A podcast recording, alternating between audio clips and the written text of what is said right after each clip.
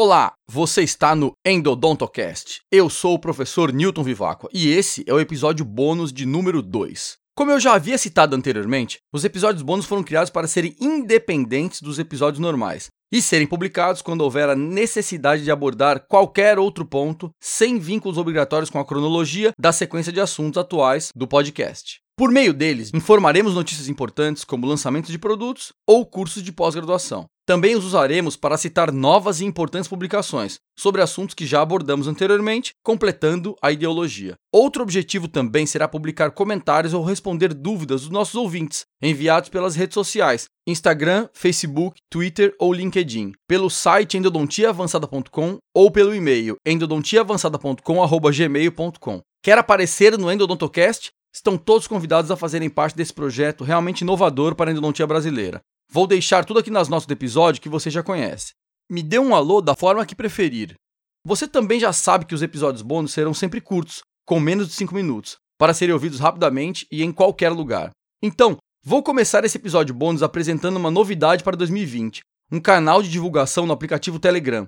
Para quem não conhece, Telegram é um aplicativo similar ao WhatsApp, porém com funcionalidades mais avançadas, como a possibilidade de criação de um canal de divulgação, por exemplo. A diferença de um canal para um grupo é que no canal apenas o administrador pode postar, ou seja, não há conversação, apenas divulgação. Usaremos esse canal para notícias sobre endodontia, lançamentos de produtos, de cursos, dicas, reviews, links, sorteios e tudo mais o que for interessante para os inscritos. Sem poluição, sem incômodo, sem chateação.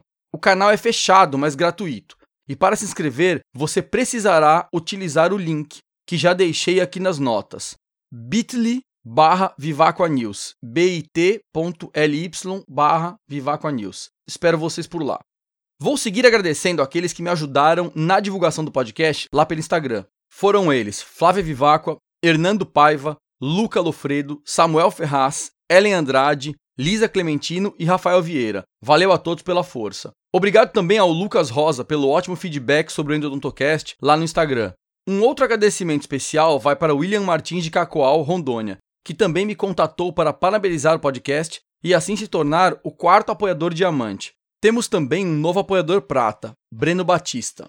Agradeço também a Ana Paula Santos e Gabriela Rodrigues pelo upgrade de categoria prata para ouro lá no apoia.se.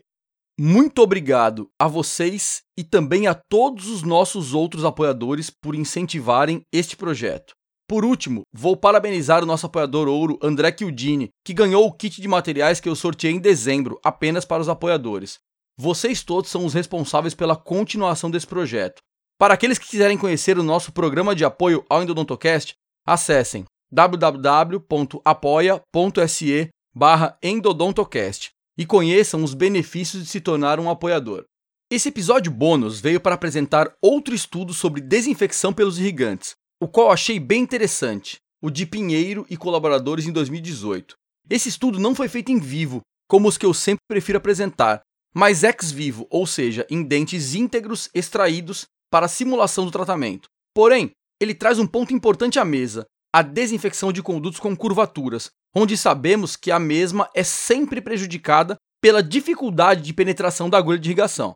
Os dentes foram contaminados com três espécies bacterianos durante 21 dias, para a formação de um biofilme e depois foram instrumentados com o sistema Wave One Gold 25 e irrigados com 20 ml a 5 mm aquém, com uma das seguintes soluções: hipoclorito de sódio 2,5%, clorexidina 2% e água ozonizada 40 microgramas por ml, ou água destilada como grupo controle.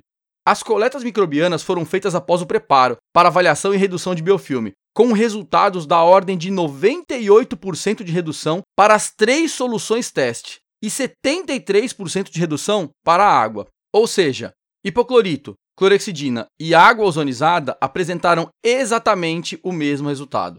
Mais uma evidência de que a solução não é a parte mais importante para a endodontia, desde que seja adequadamente utilizada. No nosso próximo episódio regular, abordaremos a biocompatibilidade e toxicidade das soluções irrigadoras, apresentando o que a literatura nos mostra sobre inflamação e dor relacionada a esses irrigantes. Aguardem e se preparem para mais um episódio esclarecedor sobre o tema de irrigação. Vou aproveitar esse momento para divulgar àqueles que estiverem ouvindo esse episódio na semana de sua publicação dois eventos dos quais participarei palestrando em breve. Nos dias de 29 de janeiro a 1 de fevereiro, estarei no estande da Oda, os de Deus, no CIOSP em São Paulo, ministrando diversos hands-ons sobre técnicas de obturação avançadas. Inscrevam-se para conhecer de perto ou então passem apenas para batermos um papo. Vou deixar as informações aqui nas notas. Dia 14 de fevereiro, estarei palestrando também no primeiro curso de inovação das especialidades odontológicas na BO Ceará, abordando as tecnologias que mais utilizamos na endodontia. Estão todos convidados. Vou deixar o Instagram do evento aqui nas notas para quem interessar. Finalizando este curto e segundo episódio bônus, agradeço a todos os nossos ouvintes, em especial aqueles que levam a sério e pagam o boleto aqui pelo apoia.se. Esse podcast é dedicado a vocês. Desejo a todos um ótimo ano novo. 2020 está aí e com muito mais em Odontocast. Um grande abraço e até a próxima.